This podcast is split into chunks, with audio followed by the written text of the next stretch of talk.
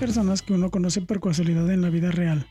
O sea, los ves en tu día a día y no a través de una pantalla. Y como que algo te llama la atención. No siempre es el físico o la belleza, no es de lo que estoy hablando. Platican y se entienden bien. Igual no siempre están de acuerdo, pero pueden debatir sin llegar a los golpes. O hacen algo juntos y comienzan a entender que disfrutan su compañía.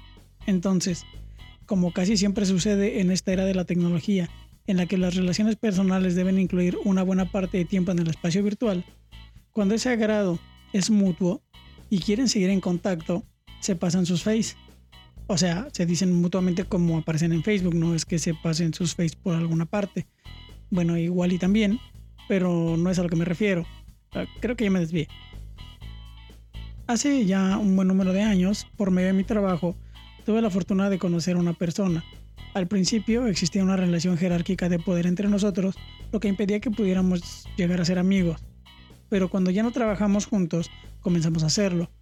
De tiempo atrás nos teníamos agregados en Facebook, aunque no interactuábamos, solo sabíamos que uno tenía el face del otro y era todo. Facebook decía que éramos amigos, pero la realidad era diferente.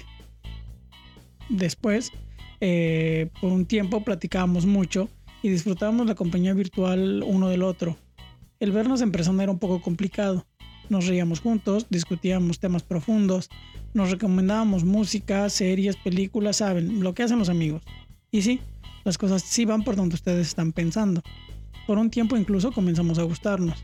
Esta parte no la tuve que suponer. Yo le dije que me gustaba y ella me dijo que le gustaba yo. No creo en las relaciones virtuales y al parecer ella tampoco, entonces eso no cuajó. No es extraño mencionar que me encantaba su manera de pensar y de decir las cosas. No éramos parecidos, pero las marcadas diferencias no nos alejaban. Creo que al contrario, ambos nos sentíamos complementados.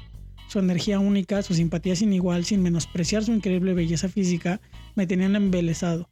Sin embargo, como casi siempre sucede en este tipo de historias, por cuestiones ajenas a nosotros, no se pudo dar nada.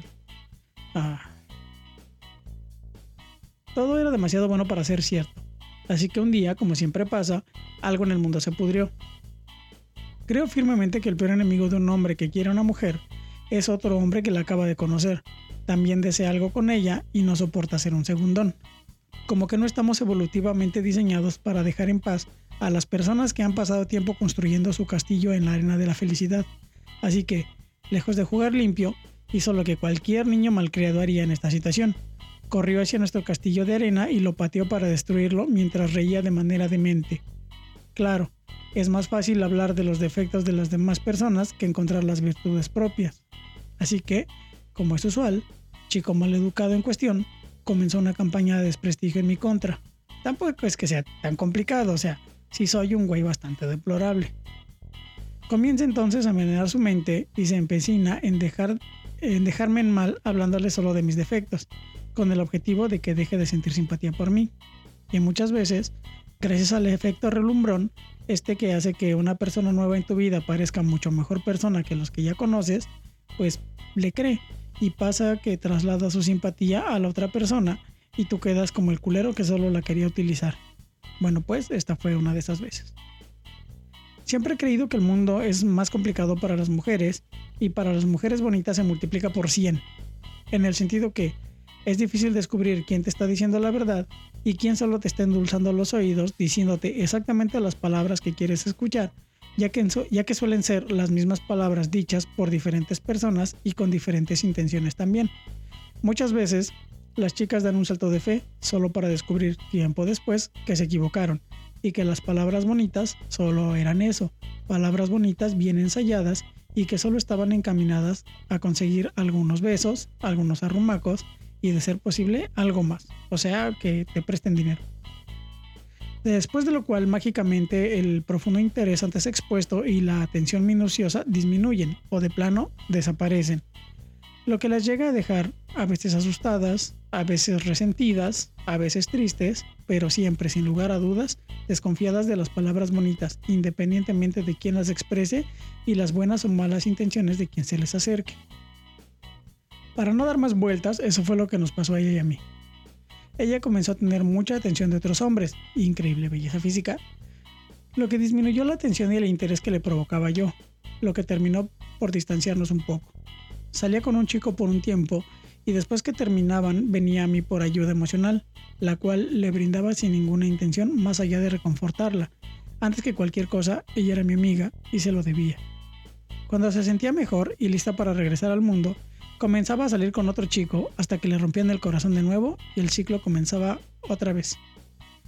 En una de esas fases del ciclo estábamos y mientras platicábamos le di mi opinión acerca de alguna cuestión, lo que al parecer le molestó bastante porque, según ella, no estaba tomando en cuenta sus emociones. Yo pensaba que sí, pero a veces mi objetividad raya en la ojetez, pero eso lo entendí luego. Pasa que nutrir nuestra opinión de nosotros mismos, teniendo como base la visión tendenciosa que los demás nos entregan con el único objetivo de agradarnos, nos puede llegar a poner en un estadio que creemos merecer, pero que en realidad resulta ser un lugar al que no pertenecemos, lo que nos lleva muchas veces a actuar de manera errática, arrogante y exagerada. Y esto puede extrañar a quienes verdaderamente nos conocen, quienes al hablarnos con sinceridad, tratando de hacernos reaccionar del error que estamos cometiendo, al nosotros estar muy metidos en nuestro papel de ser superior inmerecido, quizá lo llegamos a tomar como un ataque a nuestra persona, y en este caso fue lo que sucedió, lo que devino en una ruptura parcial de nuestra amistad.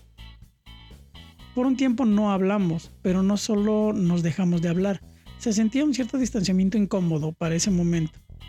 Dudaba que siguiéramos siendo amigos. Pero nada está hecho hasta que se hace.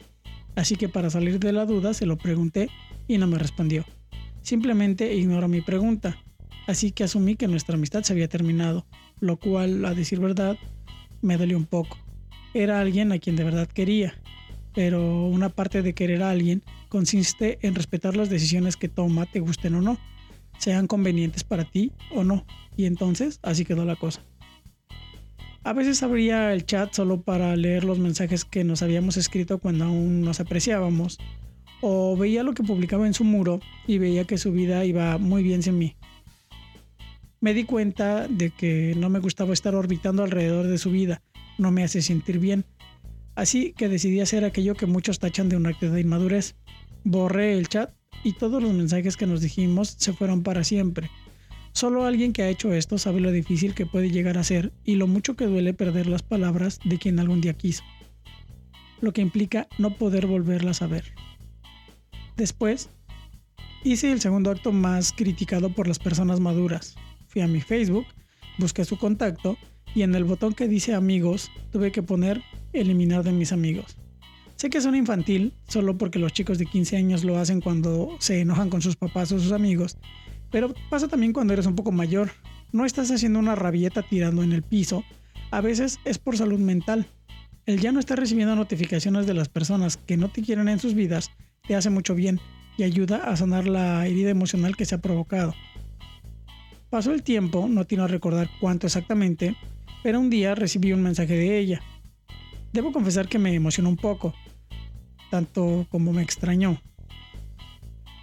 Aunque tuve que fingir indiferencia, ya saben el no voy a estar aquí para ti cada que quieras. Ajá, claro.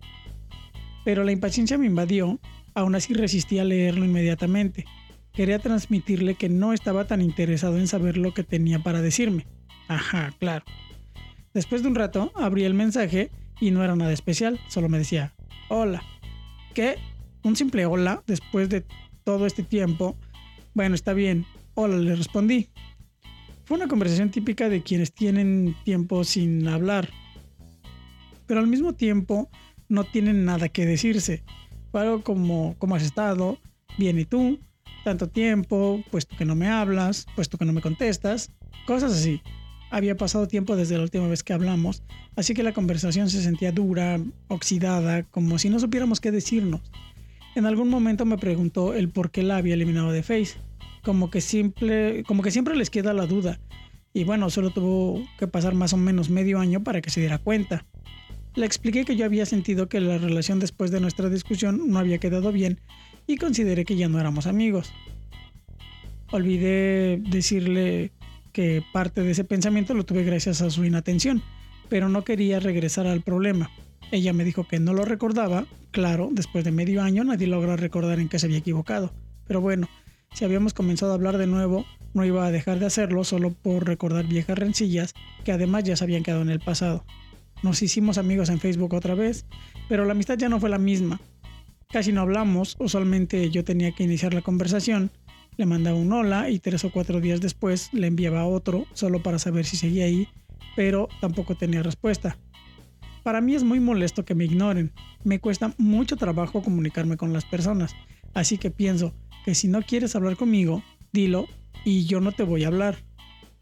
Pero no me tengas hablándote y no me respondas. Ocasionalmente me envió un mensaje de perdona, he estado muy ocupada, cosas así. Sabes que no es cierto. Cuando alguien te dice eso, es únicamente un mira, sigo aquí, no me quites tu atención, no te quiero, igual no me agradas, pero me agrada agradarte y que me pongas atención. Sabes cuando te están ignorando y en este caso yo sabía que me estaban ignorando. Un día cualquiera, que no tenía nada que hacer, estaba ahí navegando por las noticias del Face cuando me encontré una publicación suya. Usualmente me encuentro sus publicaciones como las de todos los demás que tengo agregados. Era un banner publicitario de unos artículos para una actividad que ella desarrolla. No le di mayor importancia, creo que no la tenía y pasó.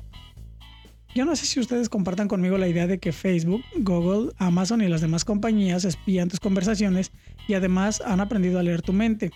Porque unos días después estaba comprando unas cosas por Amazon y de repente aparecieron esos mismos artículos en la lista de compras que te pueden interesar. Tal vez porque la última vez que los había visto fue la que les cuento. Inmediatamente que los vi, los asocié a la persona en cuestión. No sé ustedes, pero yo tengo la idea de que si veo algo que me recuerda a alguien, Inmediatamente ese objeto le pertenece. No siempre terminó comprándolo, pero recordé que su cumpleaños estaba cerca y bueno, ya estaba en la página de compras, así que caí en las redes del mercantilismo y agregué los artículos a mi carrito para comprarlos unos minutos después junto con las cosas que estaba buscando en ese momento. No soy una persona que se caracterice por su generosidad, tampoco es que sea codo, simplemente no soy mucho de regalar cosas, así que no soy muy bueno dando sorpresas, una vez que compré los artículos, redacté un mensaje en el que le decía que tenía algo para ella, adjunté una imagen de lo que había comprado y se lo envié. Como casi siempre, ignoró el mensaje por un par de días hasta que por curiosidad o accidente lo abrió y lo respondió sorprendida y alegre, quiero imaginar. Arreglé que los objetos le llegaran, lo cual fue un poco tardado y un poco complicado, ya que ni siquiera vivimos en el mismo país por ahora. Tengo que decir que el impulso de haberle comprado algo fue irracional y desinteresado. Solo pensé, oh mira, a persona en cuestión, omitiré su nombre porque en realidad puede ser cualquier persona, le agradaría tenerlos y los compré para ella. No tenía que aceptarlos si no quería hacerlo. Así se lo hice saber. No iba a tomar el que los aceptara como un acto de interés. También se lo hice saber no adquiría el compromiso de apreciarme más y tampoco le otorgaba la responsabilidad de regalarme algo de regreso, ni mucho menos el de recordar cuándo es mi cumpleaños. Al principio lo noté un tanto renuente a aceptarlos. Fue solo después de explicarle todas estas cosas eh, que les cuento, como aceptó. Al principio pensó que sería ella quien tendría que ir a recogerlos, cosa que se le dificultaba, y por eso la renuencia. A lo que le expliqué que no era así, los objetos llegarían directamente a su dirección y eso la dejó más tranquila. Nos pusimos de acuerdo, cuadramos los tiempos y fue así que pude enviarle los objetos como regalo para su cumpleaños. Ella me lo agradeció, aunque en verdad no tenía que hacerlo. A veces un acto de dádiva es solo eso. Le das algo que quieres dar a alguien a quien intuyes le gustaría recibirlo y eso es todo. Ese es el verdadero significado de presente. Le obsequias algo a alguien porque el verlo te lo ha traído a la mente y el objeto, cualquiera que sea, tiene el mensaje intrínseco, te tengo presente, estás presente en mi vida y nadie tiene que agradecer que lo tengas presente en tu vida. Muchas personas se preocupan de más al recibir un regalo, sienten que tienen un compromiso moral con quien sea que se los haya dado y en este caso no es así. Yo entiendo que tal vez por el momento nuestra amistad no está viviendo el mejor de sus momentos, tal vez sea que ya ni siquiera seamos amigos, tal vez solo somos dos extraños que alguna vez se conocieron y el regalo generó un hilo de tensión entre nosotros. Ocasionalmente le enviaba un mensaje preguntándole cómo es que le va o cosas nada específicas y después de ignorarlos por un par de días, lo respondía de una manera que podía adivinar forzada, como cuando le respondes al que te cae mal con una sonrisa falsa, por lo que decidí dejar de enviarle mensajes.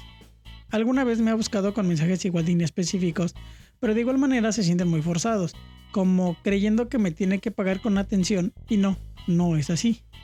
Que yo tenga presente a alguien en mi vida no implica necesariamente que ese mismo alguien me tenga presente en la suya. Soy amigo de muchas personas que no son, son amigos míos. Hago cosas por personas que nunca harían algo por mí. Trato bien a quienes nunca me tratarían bien. Escucho a los que no me escuchan y muy seguido hablo con quienes no me hablan.